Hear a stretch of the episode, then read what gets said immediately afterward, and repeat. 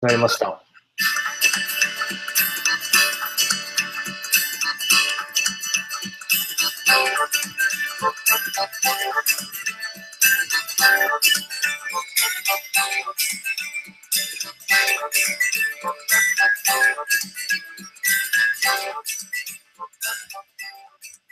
あこんばんは、湯村です。こんばんは、塚谷です。えー品物ラジオ第7回始まりました、えーこの品物ラジオはメーカーとメーカーで作る文化を作るをモットーに活動している品物ラボやものづくりが好きな人たちがゆるく語ったりつながるポッドキャストです。コメントなどは、ツイッターハッシュタグ、えーシャープ、品物ラジオ。えー品は漢字で、物ラジオはカタカナでお願いします。はい。あなんかだいぶ読み慣れてきました。読み替えてきました。はい。スムーズに。はい。で、今日はゲストがいなくて、えっ、と、私が、湯村が、えっ、と、シンガポールに先週行ったので、その話をちょっとしたいなと思っています。そうですね。はい。普通、え海外のメーカーフェアに行くのは、これが2回目ですか？湯村さん僕は、そうですね。はい。あ、行くのは3回目なんですけどえっ、と、メあの、ベイ、ベイエリアに2回行って、で、今回シンガポールに行ったのに2箇所、2箇所目ですね。2箇所目。2箇所目、3度目ですね。はい。おあ、で、アジアアジアのメーカーフェアは初ですね、じゃあ。はい。ですね。じゃあ、そのはい。メーカーフェアシンガポールにはい行ってきた話を。そうですね、はい。その辺を、まあ、適当に話したいと思います。はい。そう。なんか何話すか全然決めてなくて、なんかさっき、さっきってか、今はまさにトゥギャッターを見ながら、振り返りながら、えー、思い出してるんですけど、まあ、あの、なんで、まずシンガポールかっていうと、えっ、と、はい。あの、まあ、メーカーフェアとか、よく、あの、参加してる人は、みんなご存知の、あの、高須さんっていう、チームラボの高須さんっていう、あの、黄色い T シャツ猫を身につけた人がいてですね。で、せあこの前の、前回、そうですね。でゲストに来ていただた。、はいいそうです、そうです。はい。が、高須さんが今シンガポールに住んでて、まあ、シンガポールに限らず、こう、アジアの、こう、メーカーコミュニティといろいろつながってて、で、高須さん、シンガポール在住で、かつ、あの、メーカーフェアシンガポールの運営委員もやってて、オーガナイザーもやってて、うんもう、あの、運営側の人に入ってて、で、毎年シンガポールで、あの、日本人を、こう、日本から出店者を集めて、で、あの、日本人ブースみたいのをこう作って、で、えっ、と、まあ、あの、日本人ブースって名前ないとあれなんで、えっ、と、ニコニコ技術部の、あの、ニコテックっていう名前を使って、えーブースを出してます。で、今年は、えっ、と、4、4組、そのニコテックブース、ブースは一つなんですけど、その一つのブースの中に、えっ、と、僕も含めて4組出して、で、それで2日間展示してました。はい。あ、それ4組が一つのブースをシェアするような形あそうですね。はい。一つの、あの、机二つ分借りて、そうですね。なんで、ちょうど机半分ずつぐらいシェアして、4人で出してました。はい。で、私は何を出したかっていうと、あの、プロジェクション、キーボードに、あの、パソコンのキーボードにプロジェクションマッピングをして、えっ、と、キーボードの文字を打つと、なんか文字が飛び出るみたいなやつを結構前から作ってて、で、それを展示しました。ですね。自己主張するキーボードというやつです。そうですね。はい。そうです。皆さん、自己主張するキーボードでググると出てきます。いや、なんか最近、昔その名前でやったんですけど、結構分かりづらいんで最近サイバーキーボードっていう名前にしました。あ、そうなんです。はいサイバーキーボード。はい。サイバーキーボードの方が分かりやすいんですけど、もしかしたらググラビリティは低いかもしれないです。はい。サイバーキーボードで。日本語を、日本語の Google で検索したら出るんじゃないかなって気がします。はい。あ、なんかそれっぽいのが出てきました。はい。ですね。はい。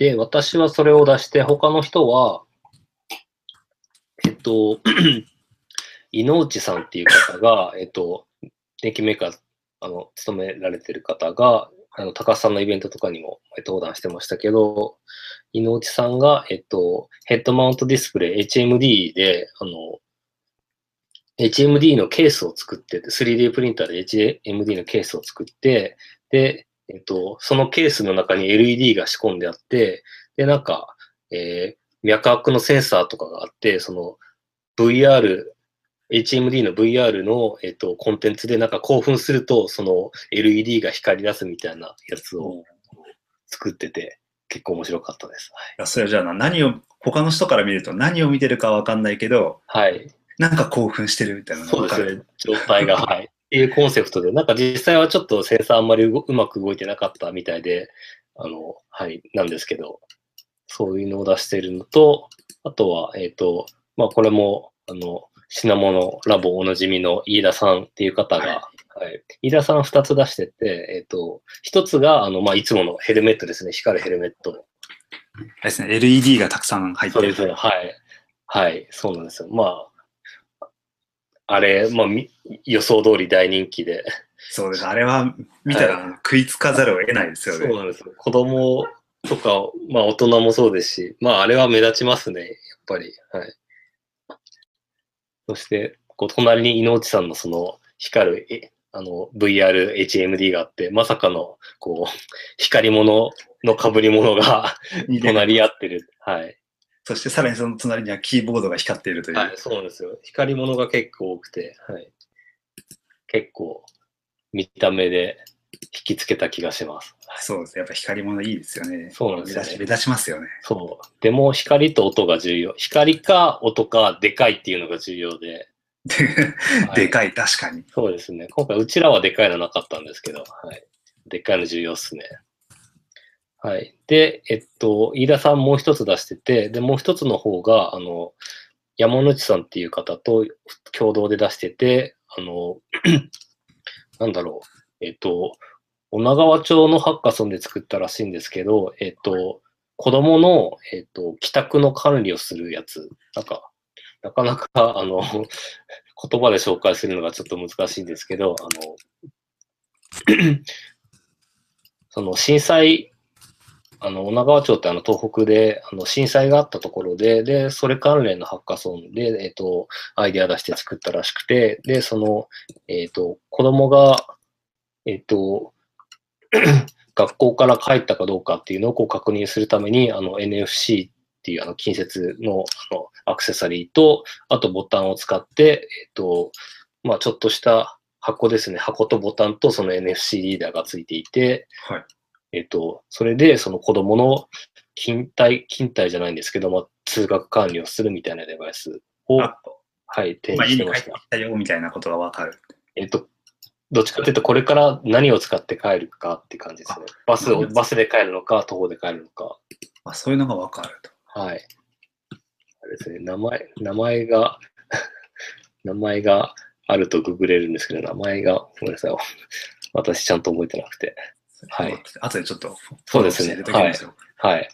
あと、飯田、飯田さん聞いてたらフォローお願いします。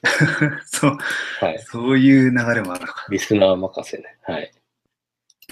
で、最後もう一人が、えっと、インドネシアに住んでる中さんっていう方で、えっと、まあこれはどっちかっていうとクラフト系なんですけど、まあ、あの、インドネシアのこうなんか伝統的な、えっと、生地を使って、で、中に LED 入れて、こう、こう、巾着みたいな光るアクセサリーみたいな、光るポーチみたいな、ちょっとした小物を、えっと、作って展示してました。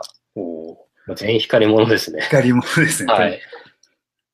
はい。っていう4人で展示していたんですけれども、そうですね、あの、まあ、なんか、ベイエリアも前行って、で、今回シンガポールも行って、で、あの、まあ東京とか大垣とかも、あの、結構参加してるんですけど、やっぱり場所によってメーカーフェアって全然違うなっていうのを今回再確認しましたね。そうですよね。なんか、はい、東京はやっぱちっちゃいものが多いとか、アメリカはでかいものが多いとか、そうそうなんですよね。はい。シンガポールはどういう感じだったんですか、シンガポール、そうですね。えっと、まあ、まず、あの、子供がすごく多いっていうのはありますね。東京も結構多いとは思うんですけど、あの、特に、そのシンガポールは、えっと、教育向けの、なんか、デバイスだったりを、こう、出店したりとか、あとはまあ学生とかももちろんあの積極的に出店してますし、で、お客さんも結構、あの、親子連れで、えっ、と、来てる人がたくさんいましたね。へえはいじゃあ、まあ東京の方でも結構子供連れってありますけど、もうちょっと年齢層高い感じなんですかね。そう、そうですね。あ、でも、結構、連れてきてる親、親御さんの親の方も結構若い人が多くて、で、子供も結構ちっちゃい子が多くて、なので、全体的には結構若々しい感じでしたね。ああ、はい。なるほあとは、そっか、結構、まあ、親子連れだからっていうのもあるかもしれないですけど、結構、あの、おかお母さんがちゃんと来てて、あの、日本だと、東京だと結構お父さんと子供っていうパターンが ど。よく見かけるんですけど。ど、お父さんと息子のパターンですよね。お母さん全然いないみたいな。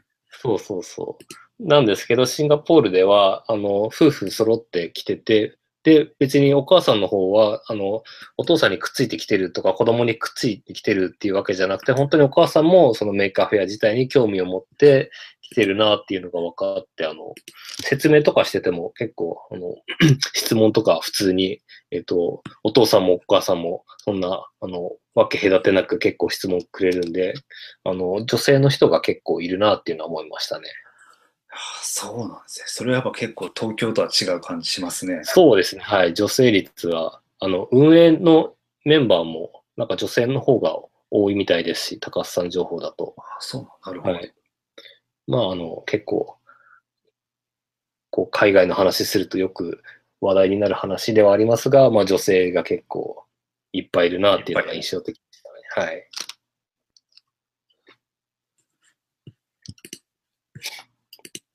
その辺やっぱお国柄とかもあるんでしょうけど、はい。なんとなくこう、もっといろんな ネタで盛り上がるためには、なんか、そういうおじさんばっかりみたいなとか、もしくはまあ、オタク少年ばっかりじゃないみたいなのもはい。増えるといいんですけどね。そうですね。はい。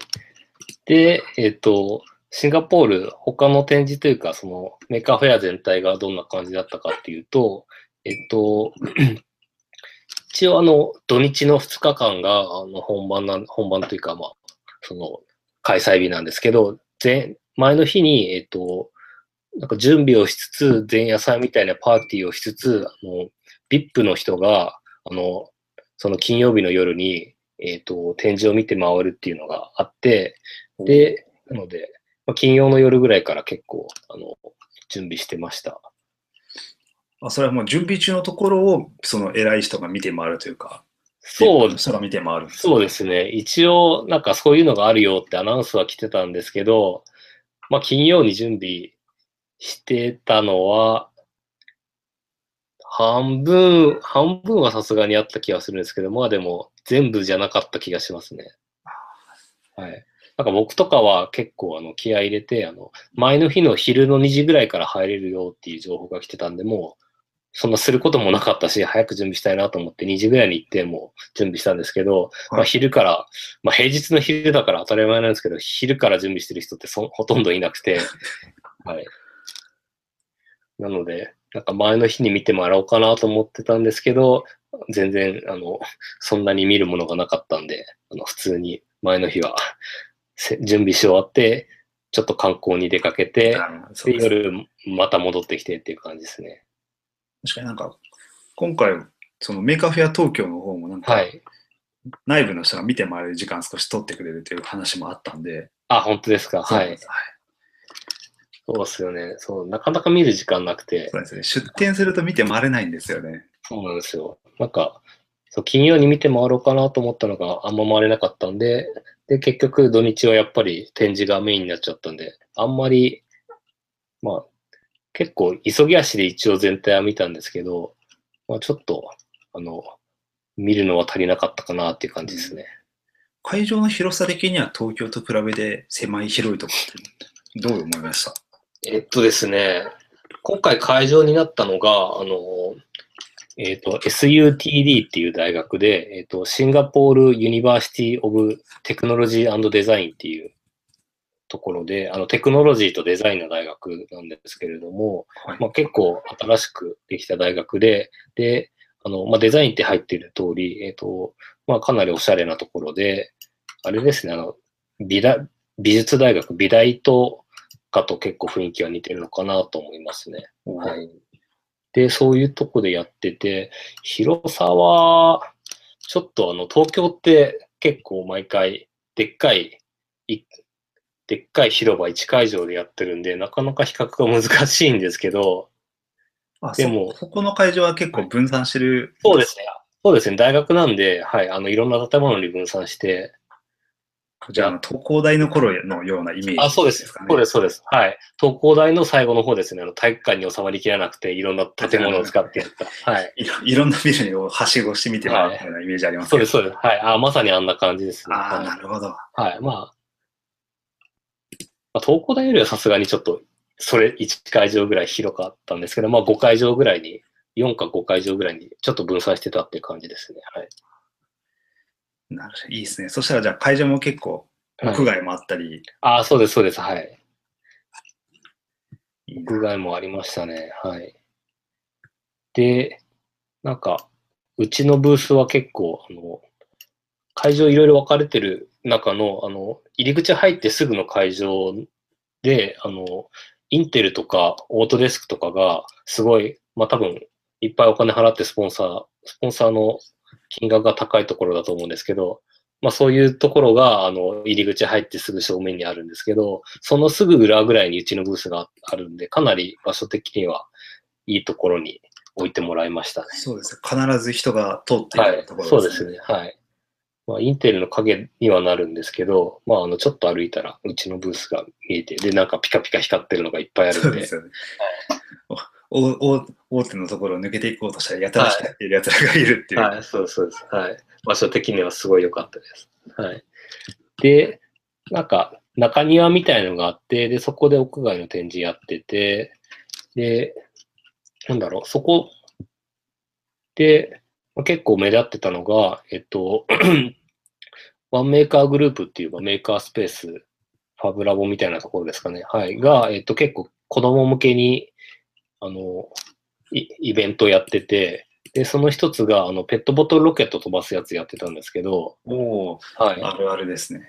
はい。で、ペットボトルすごい子供人気だったんですけども、ペットボトルロケットっていうと、普通、あの、中に水を入れて、で、あの、自転車の空気入れるみたいなやつで、こう空気入れて、こう飛ばすっていうのを、こうイメージすると思うんですけど、ですですねなんか、はい。そんな複雑なやつじゃなくて、すごいシンプルで、あの、ペットボトルの、ペットボトルにパイプをつないで、で、その上に、こう、ロケットを乗せて、ペットボトルを思いっきり踏むと、こう、その空気圧で あの、ロケットが飛ぶっていう超シンプルなやつでした。はい。なるほど。あの、ペットボトルが飛んでいくんじゃなくて、ペットボトルで飛ばすみたいな。はい。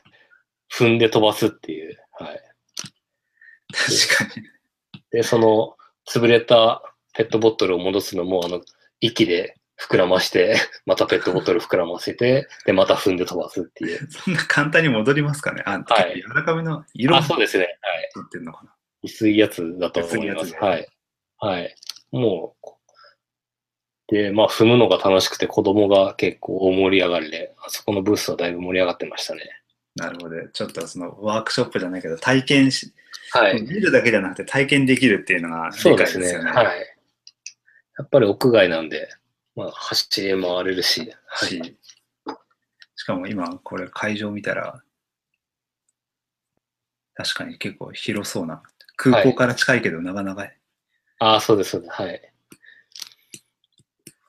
かなり、あの、場所も広めにとってて、はい、いいところでした。あとは、こう中庭があるんで、えっ、と、あの、いろんな乗り物を作ってる人がいて、乗り物。乗り物、そうですね。えっ、と、なんかゴーカートみたいなやつとか、あとは、なんか自転車みたいなやつなんですけど、えっ、と、まあ、あの、なんだろう。自転、自転車というか、まあバ、自転車とバイクの中間みたいなやつで、で、じあの電気で動くんですけど、あの、まあフレームとかはすごいあの最低限のフレームしかなくて、で、それになんかこう、自転車みたいにバランスを取りながら、こういう、あの、ハンドルを回すと、こうバイクみたいにゆっくり進むみたいな、あの、まあなんか光線っぽい感じの、はい、出し物ではあるんですけど、そういうのに乗せてもらったりしました。あそういうのは、そうか、その敷地内だったら、そういうの走ってもいいんですよああ、はい、そうです、そうでです。はい。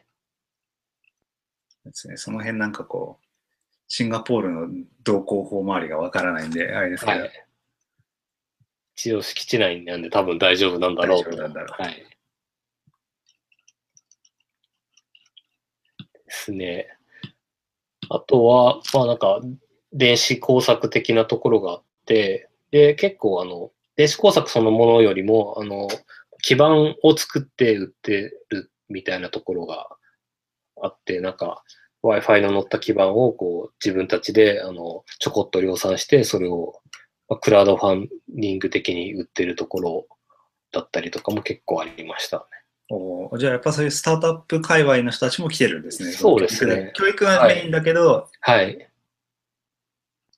なるほど。そこは、やっぱその、割合が違うだけで、やっぱその、世界中のメーカーフェアに出てるような人たちがのはね集まっていると。はい。まあ、結構、割と日本とは近いかもしれないですね、シンガポール。あとは、あの、はい。あの、クラフト系の手手芸とか、あとはなんか木工系の展示物が、えっ、と、なんかうちの会場、あの、うち、うちが出してた会場は、あの、2階がふ、あの、あ、えっ、と、吹き抜けになっていて、えっ、と、なんか2階がこうギャラリーみたいになってるんですけど、そこのギャラリーのところが結構クラフト系の展示が多くて、うん。なんか、ちょっと最近あんまりクラフト系を東京では見てない気がする。あ、多分僕が見てないだけなのかもしれないですけど、見てない気がして、か ちょっと前だと、あの、未来館でやった時とかは、なんかクラフトが集まってる部屋みたいなのがあったりしあてー、そうですね、ありましたね。はい、なんかその雰囲気をちょっと思い出しました。確かに、どちらかというと東京は電子工作寄りというか、そうですね、はい。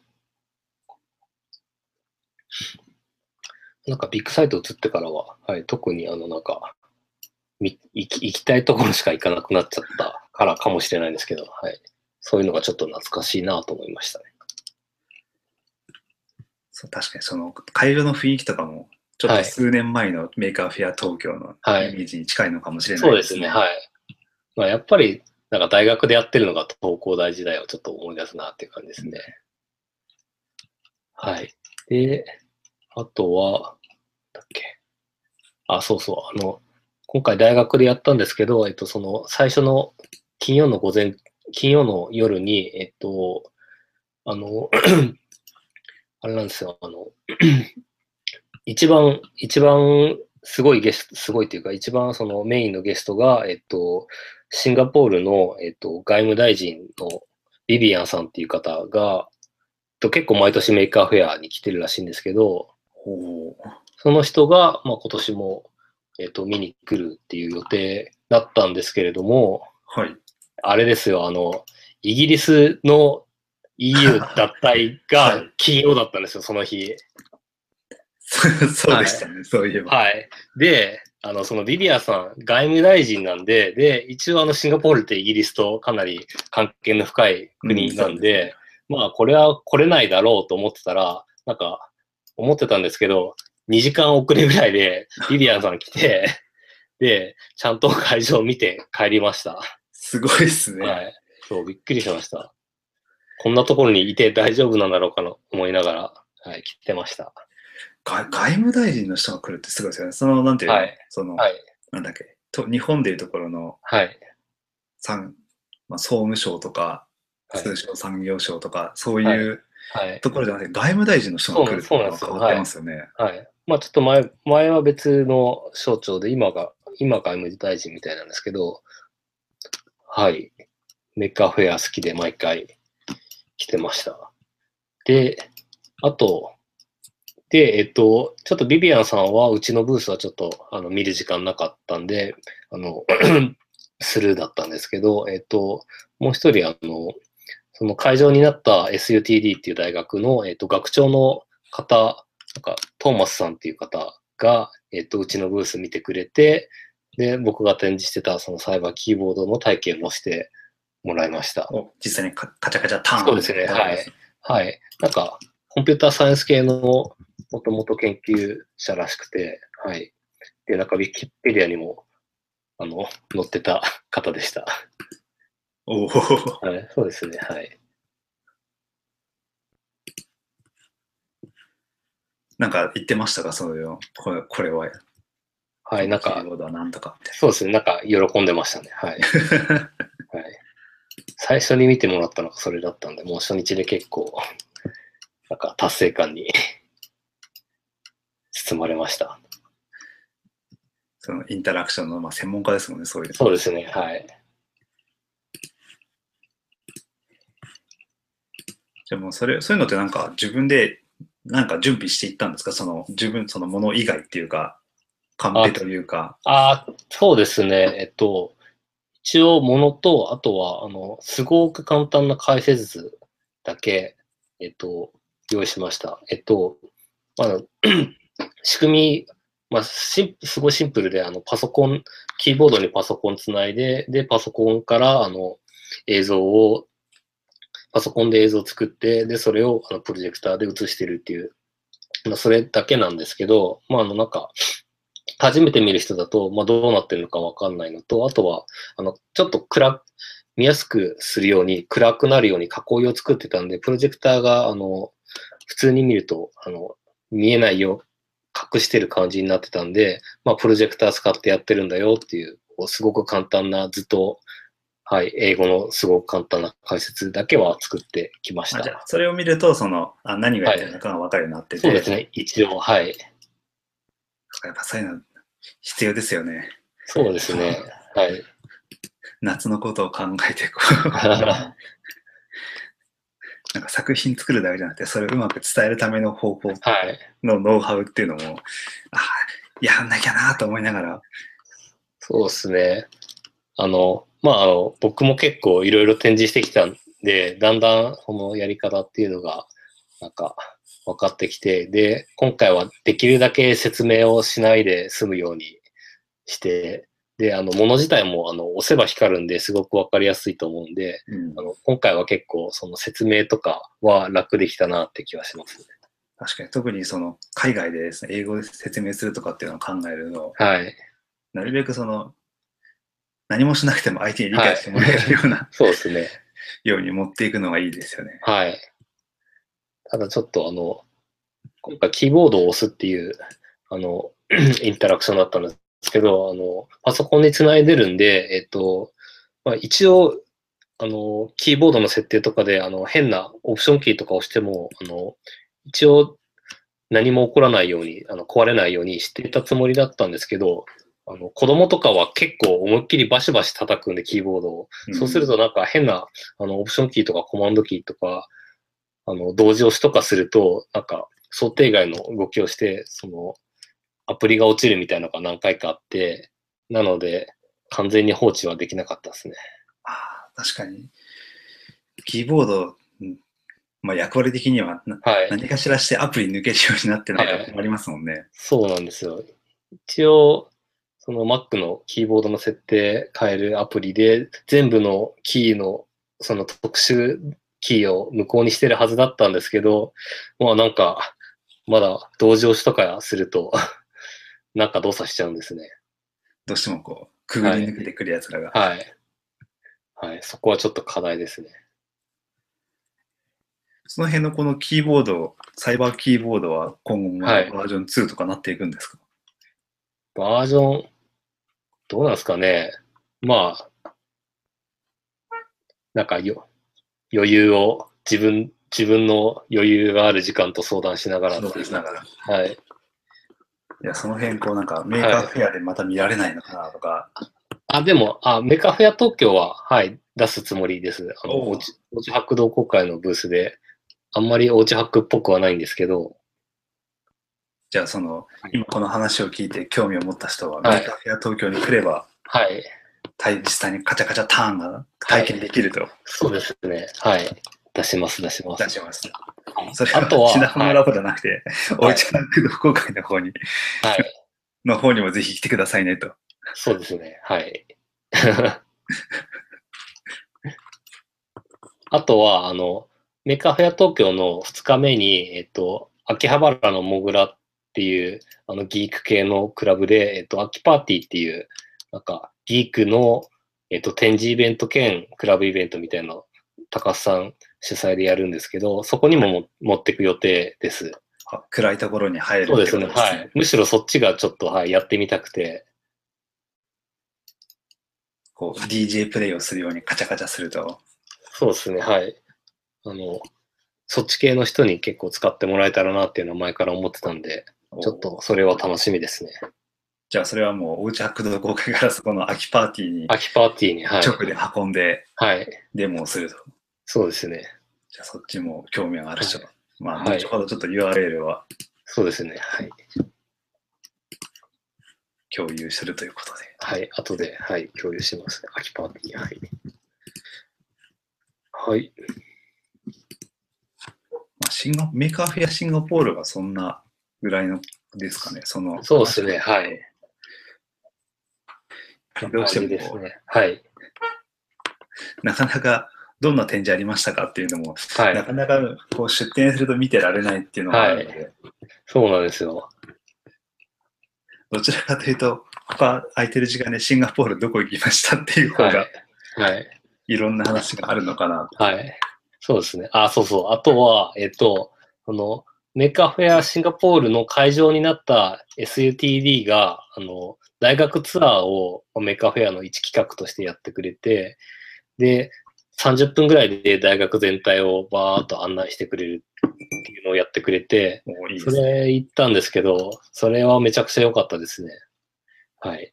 で、あの、新しい大学で美大なんで、あの、まあ、設備がものすごくて、で、まあシンガポールってその教育にお金をかけるところなんで、その大学にもすごいお金をかけてて、で、なんか会場とか行くとわかるんですけども、あの、建物とかも、あの普通の建物がまずなくて、なんか、異常な建物ばっか。りですす。はい。なんかデザインが、とりあえず曲線をいろんなところに使ったデザインとか、あとは中庭のところに、まあ、シンガポールって中華系の人多いんですけど、あの、まあ、中国っぽい門を、あの、すごく立派な門を中庭の真ん中に作って、中庭に門があって、もう意味がよくわからないんですけど、あったりとか、はい。で、あとい、まあなんか、すごくおしゃれで図書館とかも、あの、まあおしゃれなのと、あとは電子書籍がメインで、あの、紙の本もちょこっとあるんですけど、その電子書籍の Kindle みたいな端末で、その図書館で、図書館に行って、その貸し出し機みたいなところにピッとやると、その電子書籍を借りることができるみたいなシステムがあったりして、なんかその辺はちょっとハイテクなシンガポールっぽいなとは思いましたね。電子書籍のレンタルいいですね。はい。ちょっと、なんか、端末なかったんで、具体的にどうやるかは分かんなかったんですけど、あ、なんか、未来っぽいっていうのがあるのと、まあ、なんか電子書籍なのにそこに行かなきゃいけないのが、なんか本当に いいのかどうかよく分かんないんですけど、そうです。はい。まあ、もしかしたらオンラインでも借りれるのかもしれないですけどね。はい。で、あと、そう、一番すごかったのが、えっと、あの、ファブスペースみたいなところがあって、ファブラボみたい。大学の中で。で、まあ結構最近の大学だと日本もそういうところあるの増えてるんですけど、規模がもうすごくて、あの、3D プリンターも何十台もあり、あったし、えっと、まあすごく広いスペースで、なんか車とかを組み立てることもできるような、なんか本当にだだっ広いスペースがあったりとか、くる 車ですか？はい。なんか車とか航空機とか、はい。ああ、日本で言うと鳥人間的なやつですかね。ですかね、はい。そういうのを組み立てるようなところまであると。はい、そうですね。で、あと、あの、機械も、あの、本当に、プロトタイプの切削機械とかじゃなくて、本当に量産するような工場にあるような機械が結構あって、で、そこでなんか PCB で基板とかも作れるらしくて、なんか、ちょっとした工場ですね。あが、その大学の中に併設されている。はい。そうですね、中にあって。はい。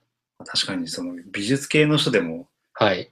創作しようとすると、そういうの多分使いますもんね。そうですね。はい。そうか。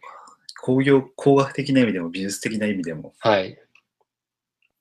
結構そう、美大とかだと最近特にそういうの力入れてるんですけど、まあ、金のかけ方が結構違うなっていうのは印象的でしたね。そういうの話聞くと羨ましいなと思いますね。はい。ツアーはなかなか面白かったです。はい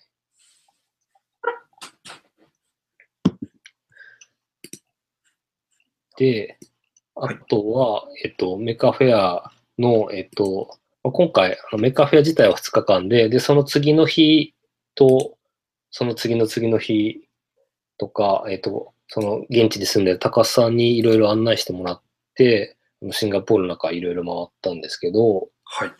えっと、そうですね。次の日、あの、メカフェア終わった次の日、月曜日には、えっと、午前中に、えっと、シンガポールの美術館、アートアートサイエンスミュージアムっていうところがあって、で、そこに行って、えっと、今、あの、高須さん、チームラボの社員なんですけど、えっと、チームラボが展示やってて、チームラボ展ですね。はい。それ、常設なんでしたっけ？期間限定。えっと、なんか、期間限定かな？でも結構、結構長くやってますね。なんか春ぐらいからずっとやってるような話を。はい常設展なのかなあれ。ちゃんと調べなかったんですけど。で、えっと、今年、あ、そっか、今年の3月からやってて、いつまでかは書いてなさそうなので、多分しばらくやってるんじゃないですかね。まあ、結構、はい。結構がっつり作り込んでたんで、まあ、しばらくやるのかなって感じですかね。はい。で、しで、それ見に行って、で、あの、チームラボ展って前、あの、未来館でもやってたんですけど、はい。塚谷さんい行きました？僕は、あの、入り口までは行きました。はいあ本当です すいません。はい。そう、めちゃくちゃ並んでるんですよね。そう、はい。くくじけて、はい。次行こうと思ってる間にはい時間が尽きてしまいました。そう。あれ、本当心残りなんだ。あはい。そう、遅くなるたびにどんどんどんどん混んでくんで、はい。あれは本当に、はい、最初に言っておくべきでした。はい。で、僕も日本のやつ行って、あの、で、土日、東京にいるのが土日しかなかったんで、確か日曜の未来館が開くのが10時なんですけど、朝9時半ぐらいに行って、でそれでまあ開くの30分ぐらい待って入りましたね。はい。あそれで特に並ばず入れましたか？並んでましたけど、まあオープン直後に入りましたね。はい。いいやーやっぱなそう、昼とかになると2時間待ち、3時間待ちになるんですよね。そう、そうなんですよ。はい。いはい。うわーと思って、で、シンガポールの方は、まあ、平日に行ったっていうのもあるんですけど、まあ、全然並んでなくて、うんなので、もしよければシンガポール行きましょそうですね、シンガポールのそのはい平日に行きたいですね。う。はい。まあ、あとはちょいちょいいろんなとこでやってるみたいですね。あの、石川県の小松でも、チームラボ展やるみたいですし、あ、そうなんですか。はい。21世紀美術館とかですかね。いや、じゃなくて、えっと、サイエンスヒルズっていう、科学館っぽい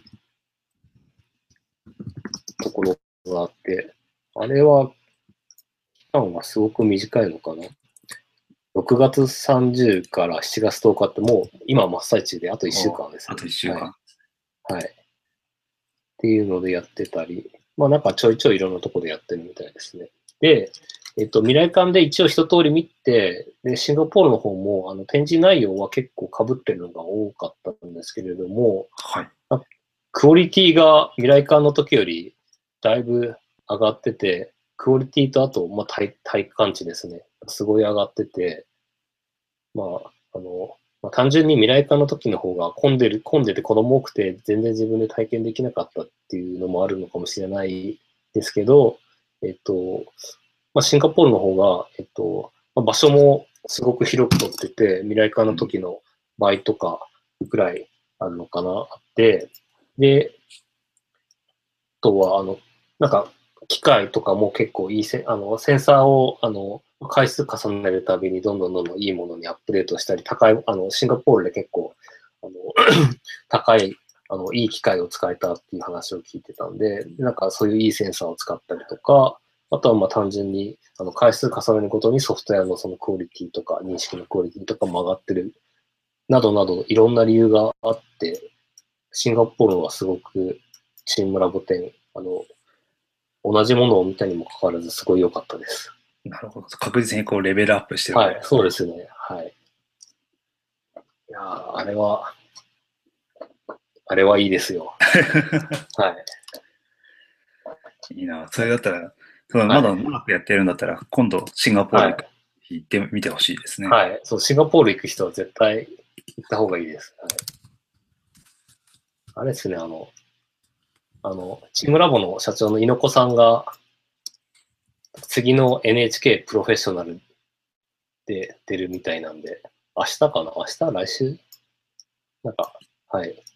なんかそれもちょっと楽しみです。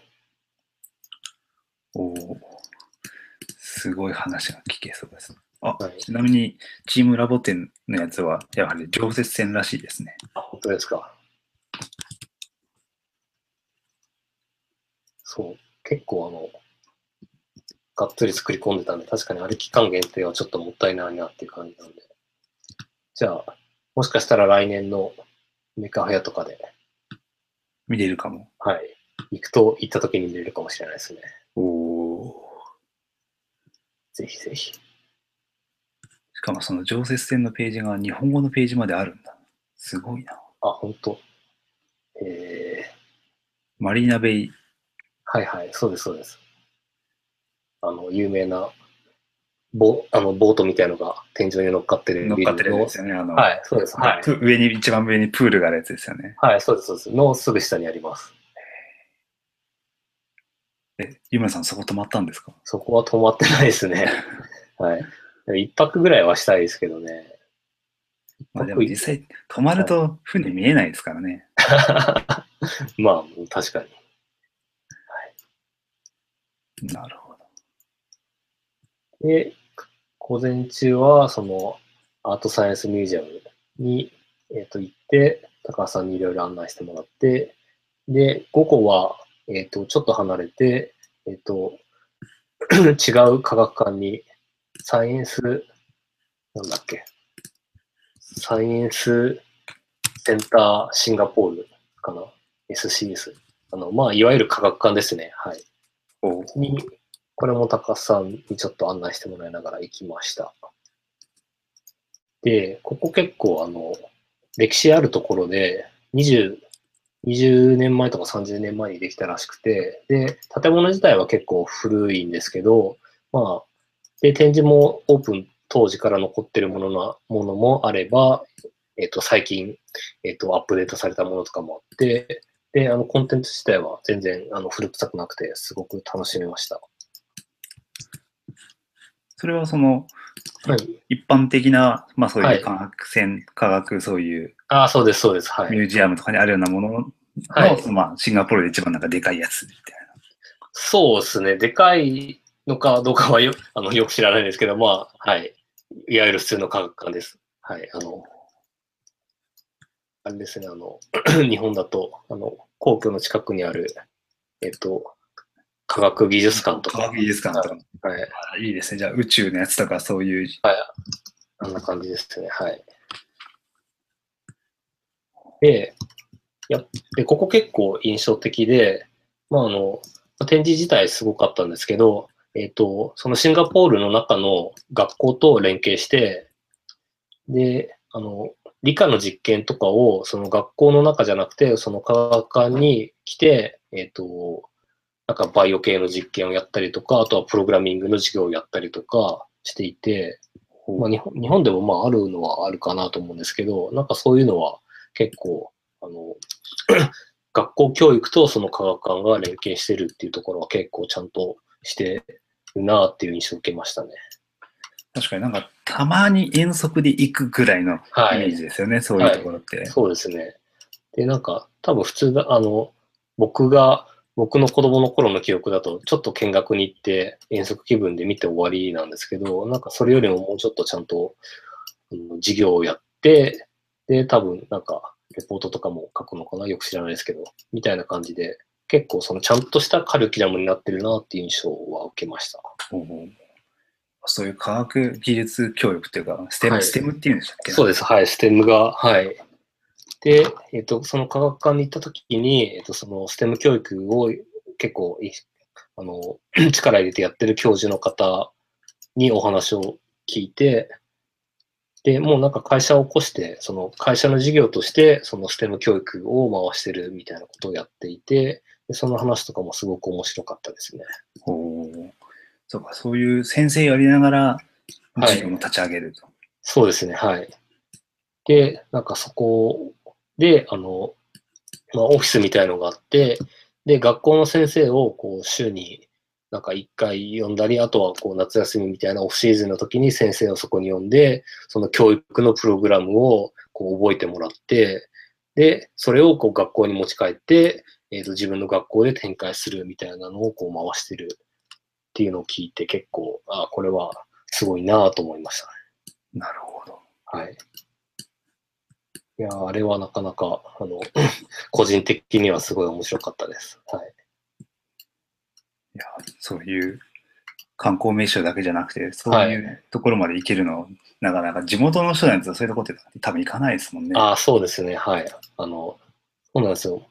見るだけなら、あの、結構、一人でどこでも行けるんですけど、そう、現地の人の話聞くとかだと、まあ、あの、つてがないとなかなか難しいんで、そういう意味では、あの、高須さんには、あの、今回もすごくお世話になって感謝してます。あ、それでその出店者の人たちでみんなで回ったような。えーとし、えっとですね、しあんまり、あ出店者の人は結構残ってなくて、えっとあ、そうメーカーフェアに見に来た人で、結構近くのアジアから、マレーシアとか、あの、ベトナムとか、まあ、近くの近隣諸国から来てる人が結構いたんで、まあ、その人たちでみんなで見に行ったって感じです高、はい。高須さんの友達みたいな感じですね。はい。その、ニコ技深センツアーに近いような。でも確かあにそういう、はいそうです、そうです。からはい何人も集まってくると話をしてみたりとか、そういうところでもやっぱりはい。いいですよね、そういう。一人で行っても多分なかなか相手にしてもらえないと思いますし。そうですね。はい。そうか、確かにな。出店者の人はまあ普通に仕事とかあるのを考えると、そうなんですよ。結構日本人の人は、あの、日曜の夜にすぐ帰っちゃう人が多かったですね。ですね、月曜日はい。会社でみたいな。はい。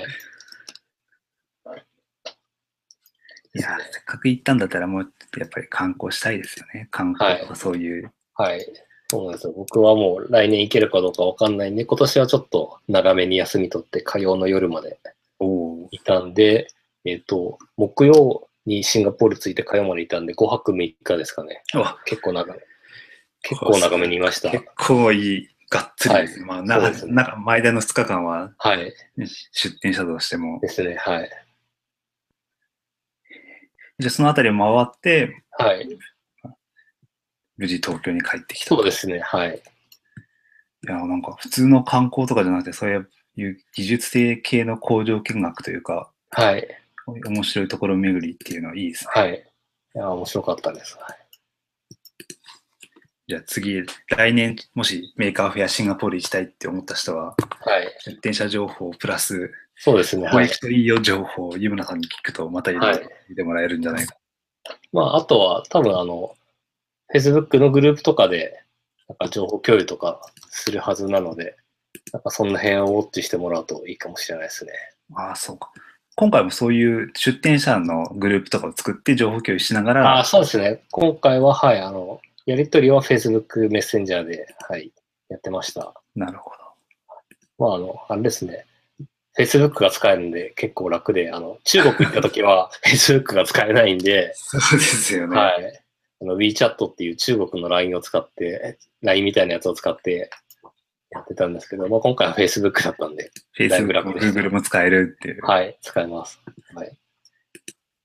そうかそういう点では確かに、はい心理的な障壁はかなり少ないですよね。そうですね。はい。まあ、あとは街中も、まあ都会なんで、結構、なんか東京と大体同じだなっていう感じですね。すごくざっくりした印象ですけどね。超ざっくりですけど。英語もそれそこそこす、そこそこじゃなくて、まあ、公用語だし。そう、そうです、そうです。はい。そういう点でもなかなか行きやすいんじゃないかと。はい。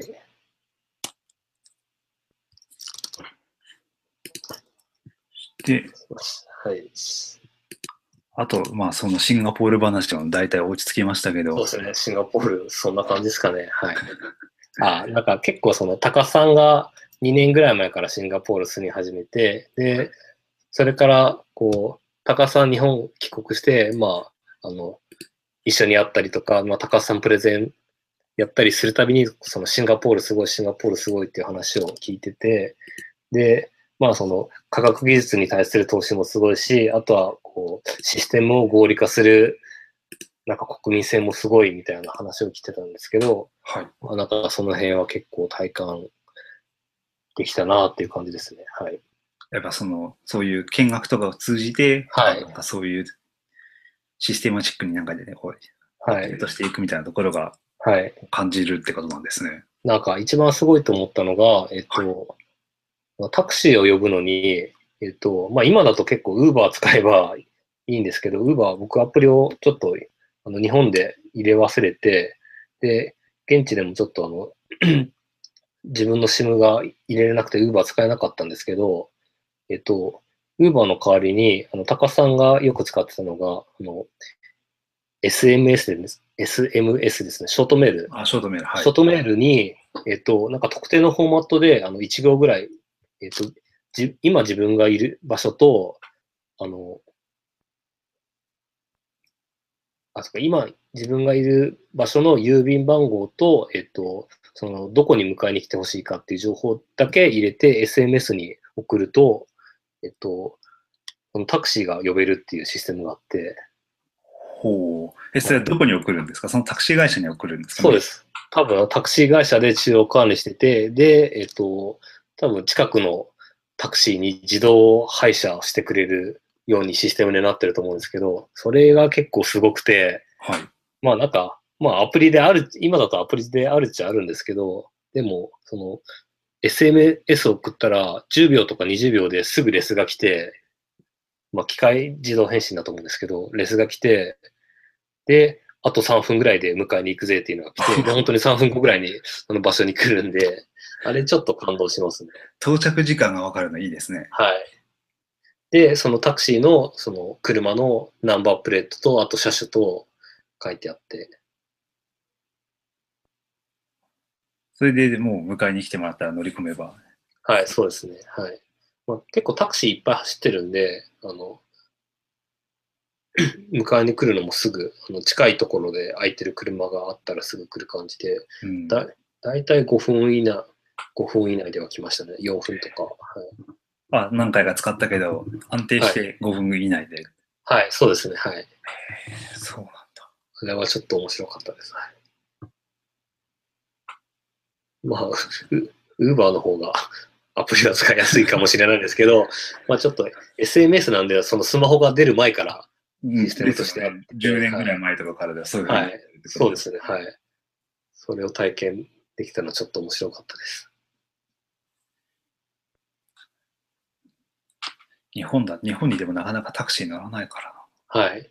そうなんですよ。日本だとまあ高いのと、さすがに東京でもそこまで走ってないと思うんで、うんもうちょっと時間かかると思うんですけど、シンガポールは結構その気軽にタクシーに乗れる感じなんですか？あ、タクシー安いですね。はい。安いですか？安いです。はい。確かにそのシンガポール内の電車とかどうなんだっけっていうのはあんまりはい。調べたことなかったんで。はい。あまあ電車も安いんですけど、はい。まあ、まあ、あの、大体、電車もまあまんべんなく走ってるんですけど、あの、まあ、乗り換えとかあったらタクシーの方が、あの、うん場所によっては早い楽ですよあるんで。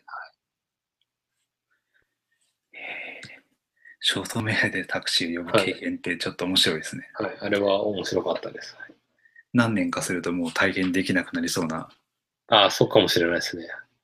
それこそそういうアップデートされていくような民族性だったら、はい。次はこれでみたいな、そうですね。出ちゃうかもしれないですね。はいウーバーがもっと普及したら、うんもしかしたらもうちょっと減っちゃうのかもしれないですね。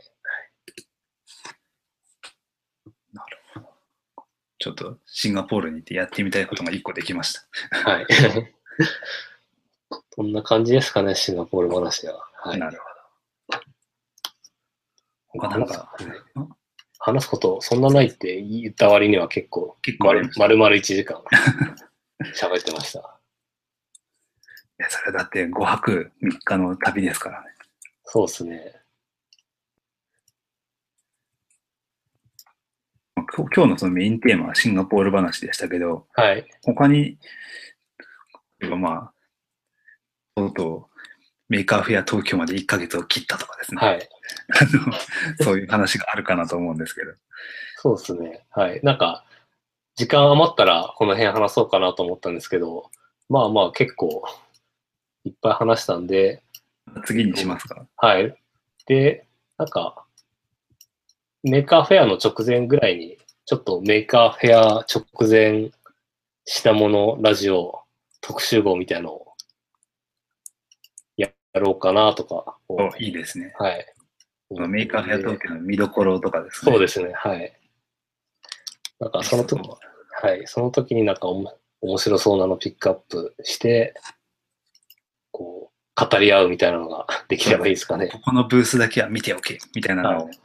まあ、品モノラボの、はい、まあ、メインシュトにもまた来てもらって、はい、いろいろ品モノラボの出し物の話のそうですね。聞きつつ、はい、まあ、こういうところも見といたらいいやっていう話ができるといいですね。ですね。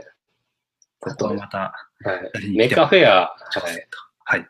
メーカーフェア大体、あの、なんか、どこ行くかって調べようと思いつつ調べなくて、で、当日、当日というか、その終わった後に、あ、こんな面白そうなのあったんだっていうのをツイッターで知るみたいなのが多いんで、そうですねなん。か、はい、その前にちょっとちゃんと予習をできるように。皆さん予習して、予習が大事ですよね、確かに。はい。いや、でも難しいっすよね、あれ。そうな。あのプレゼンテーションとか聞いてると、意外と時間なかったりするんですよね。絶対見逃しますからね。そうです。こんなんあったんだっていうのが。ツイッターで全部追っかけるのって、1日目に最初ちょっとやろうと思うんですけど、はい。なんか結構力尽きちゃって、で、2日目と終わった後とか、その週明けとかに、まあ、はい記事とかツイッターで見て、はい。ああ、なんか確かにあったような気がするけど、ちゃんと見てなかったな、みたいなのがありますよね。はい、はいはい、そう。なんかこう、予習しようとしても、あの、なんかいっぱい見てると、まあなんか行けばわかるんだろう、みたいな感じで、だんだん予習するのが雑になってくるっていうのがありますそうなんです。はい。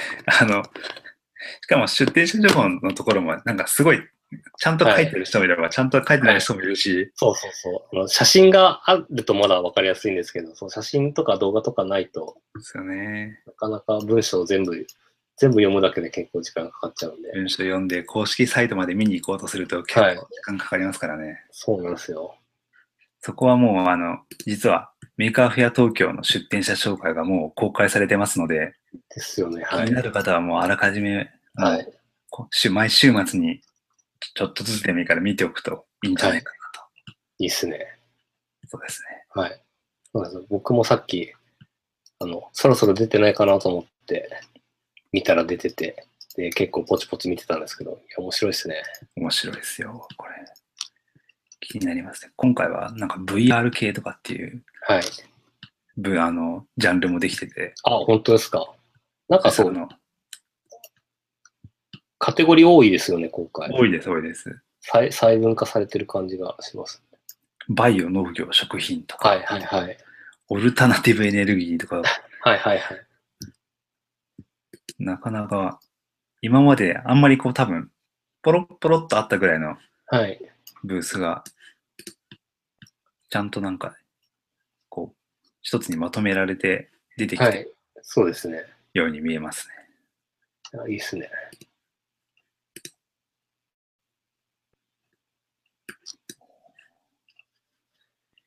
いやー、これはまたみ全部見るの大変だな。すいません、自分で見ちゃって。はい。僕も見てます。数は増えたんですかね前と同じぐらいですかね前と同じぐらいだとは思います。はい。にしても、多いな。うん。